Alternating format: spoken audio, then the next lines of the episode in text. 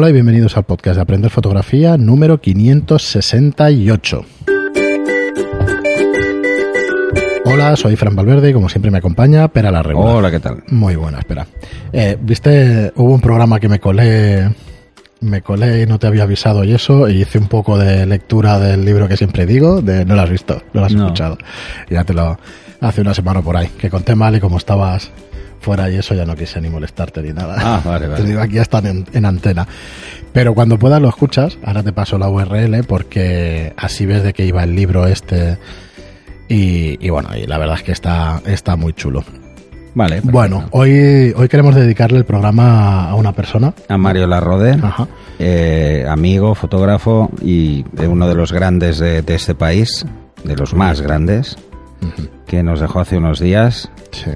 Eh, la verdad es que mm, eh, últimamente estas noticias son más frecuentes de lo que cabría desear.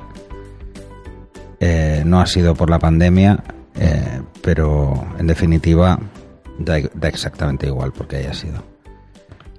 Sí, bueno, la verdad es que cuando, cuando me lo dijeron, me llamaron, eh, pues me quedé triste porque Mario es una, era una persona muy vital, eh, con muchas ganas de hacer muchas cosas. Eh, las conversaciones con Mario podían durar horas. Eso ya, ya os lo aviso que era así. Mm. Siempre estaba dispuesto a ayudar a todo el mundo, en el mundo de la fotografía y en cualquier otra cosa, porque era su forma de entender la vida.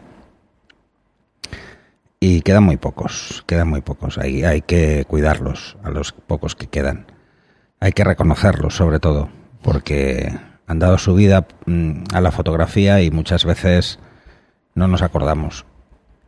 Y, y bueno, es un pequeño homenaje que queremos hacer desde aquí, Fran y yo, a, a Mario, que ya sabemos que cualquier cosa que digamos era poca. Pero bueno, os animo, como hemos- ya os animamos en su día, cuando le hicimos además una entrevista, a que veáis su trabajo.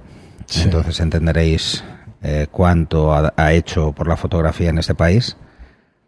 Eh, sus exposiciones están, además de, de sus trabajos que veréis en la web y en un montón de sitios, porque no solo hacía fotos a famosos, o sea, Mario era, era un grande, entonces entendía la, la fotografía de una forma, pues, fresca siempre. ¿eh?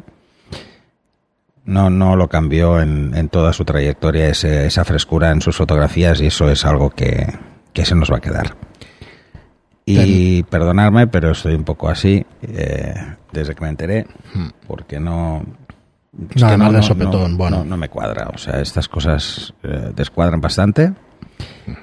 Y bueno, pues eh, es, además es curioso porque mm, es que, bueno, no he visto ni... ni Estoy enfadado, además estoy muy enfadado. ¿eh? Estoy enfadado porque no solo porque se haya ido, sino porque los medios no se acuerdan. Sí, no está ni en prensa ni en. No ha salido en ningún sitio. eh, y eso que es era historia de, de- de este país. Y, y bueno, y todos, todos los que pasaron delante de su cámara, pues creo que, que le deben más de lo que parece que, que sea una mera fotografía. Sí, si buscáis, de hecho, noticias de Mario Larrode, no, no hay ninguna con su muerte. Sí que hay cosas, pues como. Eh, Sí, claro, llevaba la Sala Caracol, toda Lola la vida. Flores, eh, o sea, un montón de, de conocidos, famosos que fueron fotografiados por, por su cámara.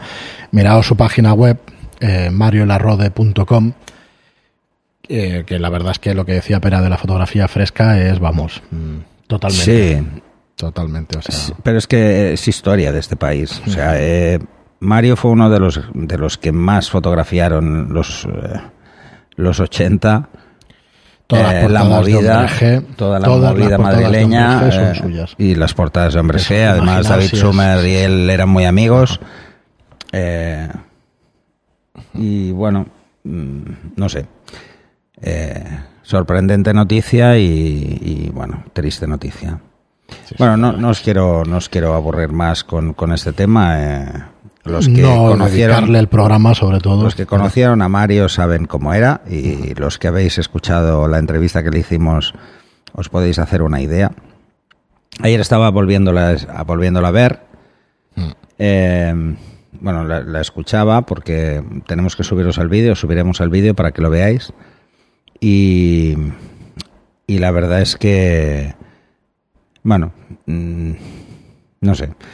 Eh, ya, ya os daréis cuenta si la escucháis. eh, Mario era así, era un tío mm, pues vital, absolutamente vital. Y me voy a quedar con eso. Me voy a quedar con eso. Sí, pero es lo que es lo que hay que hacer. Bueno, sobre todo eso, dedicarle el programa dentro de, de lo poquito que podemos hacer en, en su nombre. Deciros que entréis en su web, mariolarrode.com y que os veáis sus trabajos y os digo cosas tan icónicas como eso, con todas las portadas de Hombre G, que para mi generación como mínimo pues fue, vamos, marcadísimo. Un- Sí, unos sí, sí. grupos y un... Además, bueno, un ejemplo claro de, estupendo. de, de adaptación. De adaptación a todo. Sí, sí, lleva toda la vida. Toda la vida. lo Luego estuvo todo. enfermo los últimos años. Lo tocó todo bueno. y lo seguía tocando todo. Y Bueno. además, además yo quiero destacar sobre todo su, su faceta absolutamente altruista para ayudar a todo el mundo en fotografía y en otras cosas, porque Mario es así. Siempre, siempre ha sido así. O sea que, que esa es, bueno, no sé. eh, intentaremos seguir su ejemplo en ese sentido, porque, bueno, lo merece y le dejé evidentemente una nota en, en su muro al enterarme y, y habíamos hablado de hacer cosas juntos, montar talleres, hacer cosas así. Pues ya os digo, las conversaciones con Mario eran eternas, pero se pasaban como si fueran cinco minutos Sí, porque te volando, reías todo el una rato. hora en ese podcast, creo. y- Estuvimos una hora en el podcast, 57 minutos, Ah, creo, sí, una me acuerdo, barbaridad. Me acuerdo. pues. Pero es que se, se pasaba el tiempo volando con él. Y, y bueno, pues alguno de los próximos proyectos personales eh, estará dedicado a Mario, eso seguro. Eh, y bueno, va, va- vamos a intentar... Bueno, mira, pero para cambiar de que tema. quede como homenaje, eh, tenemos una pregunta de un oyente, vamos a dedicárselo a un programa, un programa normal de los nuestros, a Mario Larrode. Tenemos una pregunta de un oyente que nos escucha desde hace poco, nos dice que aún no se ha puesto al día, Rigo Rodríguez, y nos dice saludos Fran y Pera desde Sabalito de Cotobrus, Costa Rica. Nos dice, aún no me he puesto al día con todos los episodios, pero pronto sucederá. Pues son unos cuantos, como decimos siempre. Tenemos 568 ya con este. Y bueno, vamos con, con su pregunta. Nos dice, quiero felicitarlos por tan magníficos programas porque el caudal de conocimiento es enorme y eso nos aporta mucho. Camino al trabajo siempre escucho los programas y hace que mis mañanas sean mejores.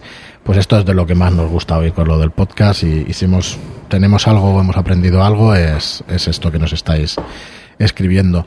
Nos dice, cuando no tenemos fotómetro y queremos trabajar con flash, ¿cómo podemos medir las luces? ¿Hay alguna manera efectiva de poder hacerlo? Así, vamos a hacer un pequeño resumen, o por lo menos le ayudamos un poco y ya haremos algunos programas que hemos hecho un montón de flash de zapata. Una barbaridad, pero bueno. Bueno, mm, eh, la verdad es que ah, existe una forma eficaz, pero no exenta de prueba y error. Evidentemente, si hacemos una fotografía a algo, podemos, mm, cualquier cosa, una persona, por ejemplo, podemos cometer el error de pensar que está bien la luz y no estar, y estar pues por encima un paso, por debajo un paso, lo que sea, ¿no? Así que una de las formas más efectivas sería igual que medir la luz del sol. Y es coger, poner una carta de gris neutro, hacer una foto y hasta que no veamos que está justo en el centro del histograma eh, con el balance de blancos correcto, pues no estará bien. Una carta de gris neutro es eh, lo suyo. Si no tienes carta de gris neutro, pues puedes intentar hacer lo mismo con una pared blanca. Eh, ¿Cuál es el problema? El problema de la pared blanca es que eh, lo que estás midiendo es las luces más altas. Si mides las luces más altas, es muy difícil que veas si había detalle o no hay detalle. Unas luces altas sin detalle no te sirven de nada en la medición porque puedes haber reventado y no te darás cuenta. Eh, la otra es hacer una foto de algo que tú identifiques como negro y que se vea negro, que no se vea gris. ¿eh? Pero tienes que ir al, ajustando muchísimo, así que yo creo que la solución mejor si no tienes fotómetro es una carta de gris neutro que vale unos 20 euros, 20, 30 euros dependiendo del tamaño. pero te recomiendo el fotómetro encarecidamente.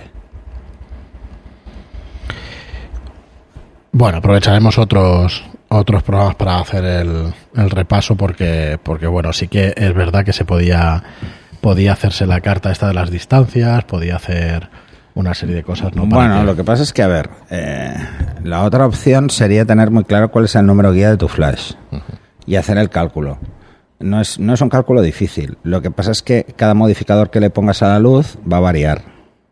Va a variar el, la cantidad de luz que va a llegar a la escena eh, si es grande, si es pequeño, si tiene doble tela difusora, si solo tiene una. Uh -huh. Si es un flash de zapata, es muy fácil. No hace falta ni medir. El flash de zapata en manual te va a decir a qué distancia debes colocar el motivo en, en función del ISO que tengas puesto y del diafragma. Así que uh -huh. es, es muy fácil así pero entendía, yo he entendido por la pregunta que era con, sí, sí, es con flash. No, yo lo entendí al revés, pero tú lo has entendido perfectamente, claro, con flash normal y eso. A ver, eh, si has trabajado tiempo con ellos, pues no vas a necesitar demasiado. Tú sabes perfectamente, pero por la distancia, a sí, qué potencia poner un 8A. precisamente lo comentábamos en el programa con Mario. Es que, y es que en los cursos, pues yo hacía esta broma a la gente, ¿no? De poner a la modelo, poner la potencia y decir, va, F8. Y, clavarla, y sí. la gente medía y decía F8, hostia, este tío, ¿cómo, ¿cómo, puede ver la luz así, no? Dice, pues no, no, es simplemente que ya tienes clara cuál es la distancia, claro, el tamaño distancia. de la fuente y ya Yo está. no me daba cuenta, pero lo hacía intuitivamente, siempre lo ponía aquí al 6, a 2 metros, tal, F8, claro. Si es que, sí, sí, sí. Bueno, además los flashes de estudio a una potencia más o menos media y eso, a 2, 3 metros y tal, pues ya más o menos intuyes, intuyes que está hecho pues para que puedas disparar a F8, Además, que es como se dispara normalmente. Si, si, la fuente es muy grande o muy pequeña, a esa distancia apenas se nota. Claro. Se nota cuando la alejas mucho. Ahí Correcto. sí, porque por la ley inversa. No, porque la luz se expande el, el cuadrado de la distancia. Tenemos un tiro de 10 metros, creo, un poquito menos, 9, 8 metros, cuando disparamos con una con un Octa, por ejemplo, alejado, con el Giant, por ejemplo, alejado, con para hacer Octa, todo. Con la Octa 5, que es la que está aquí, puesta al máximo de distancia, da Tenía que estar. Aquí, claro. O sea, justo en el inicio del ciclorama de F8 y en el centro 7.1. Pues, sí. Por eso, por eso que yo también sí. lo tenía, digo, bueno, a tope, al 10 y sí. pega un, un, petardazo el, Además el 8A. Es, es muy espectacular el, el, el ruido que y hace. me pasa igual, porque siempre que he hecho fotos, como no he tenido que hacer mucha foto artística ni retratos y eso ha sido foto familiar, amigos y tal, al final lo que haces es que corra el niño por el ciclorama, lo pones todo blanco Exacto. para que puedas para Exacto. que puedas trabajar con comodidad, entonces te la pones muy lejos la fuente para que no, no te influya lo de la inversa y entonces vale. lo dejas F8. Y si quieres disparar F8 por disparar F8 aunque te llegue 7.1, sí, también. También no pasa puedes. nada, es un tercio, subes a 125 poquito, el ISO y ya sí, está. Y ya está. Y ni se no nota. Tiene, claro, y en estudio, con estos equipos y con el rebote de las paredes y tal, pues al final te sale todo blanquito y, y, y esa calidad de luz que tienes en estudio con estos equipos, cuando la familia ve ese tipo de fotografías, más que suficiente. Por eso te digo que si trabajas, si, si conoces muy bien el, el flash, pues, pues puedes pasar un día sin fotómetro, pero al final lo que decías tú, ¿no? Sí. Hay que, hay que eh, trabajar. Yo, independientemente, aunque venga aquí a hacer las fotos, traigo el fotómetro.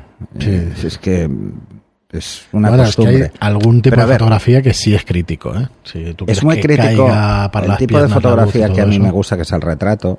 Ahí el fotómetro es crítico porque sí. juegas con distancias muy cortas muy y una variación de 5 centímetros en la distancia puede suponer eh, igual medio paso o incluso un paso. Uh -huh y eso ya es mucho, ¿no? Entonces, eh, si vas a hacer retrato de, de moda catálogo, no, porque pff, lo pones lejos, lo pones a tope y a lo que te dé.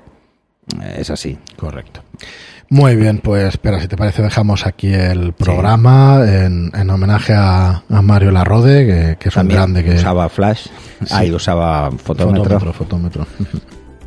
Así que nada, eh, oye, qué mejor homenaje que, que, escribirle ahí en su muro, que, que, ver su web, que ver su trabajo y que pensar un, un, poco en sus fotografías. Así que nada, va por ti, Mario. Gracias por la experiencia de haberte entrevistado y de, de conocerte, aunque sea mínimamente. Y nada, muchísimas gracias a todos por escucharnos. Gracias por vuestros comentarios de 5 estrellas en iTunes y por vuestros me gusta y comentarios en iBox. Gracias y hasta el próximo programa. Hasta el siguiente.